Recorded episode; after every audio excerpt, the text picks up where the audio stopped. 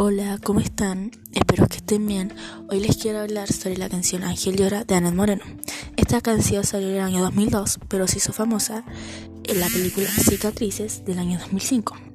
Por si no han escuchado, esta canción eh, se trata más o menos de una pareja, la cual tiene una relación muy bonita y cercana, o sea, lo que muchos desearíamos. Pero cada vez esta relación se iba apagando, deshaciendo, destrozando y ya estaban fríos, alejados, como desconocidos prácticamente. Cuando ella recordaba esos tiempos en donde él le llevaba flores, le daba, le daba chocolates, poemas, sentía nostalgia por recordar esos momentos que ya no estaban. Entonces ella se iba poniendo mucho más triste con el pasar del tiempo.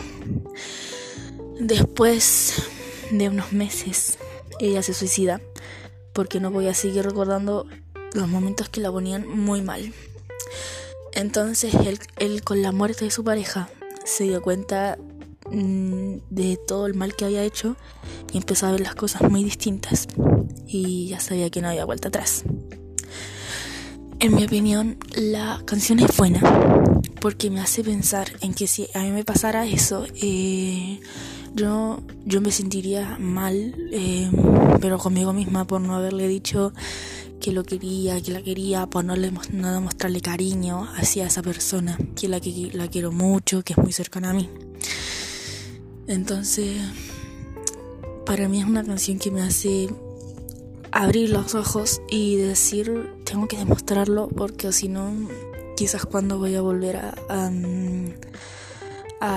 verlo, o, o quizás ya no lo vea más. Entonces, em, a mí me hace pensar que les debo decir ahora lo mucho que los quiero, los amo y demostrárselo y seguir adelante, en mi opinión.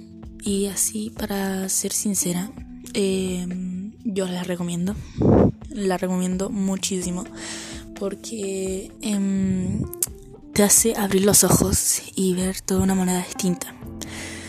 Y por más de que sea una canción triste y nostálgica, Em, te va a hacer sentir que em, tienes que decirle em, lo mucho que quieres a tu familia, amigos y demostrárselo, porque si les llegara a pasar algo ya no tendrías cómo decírselo.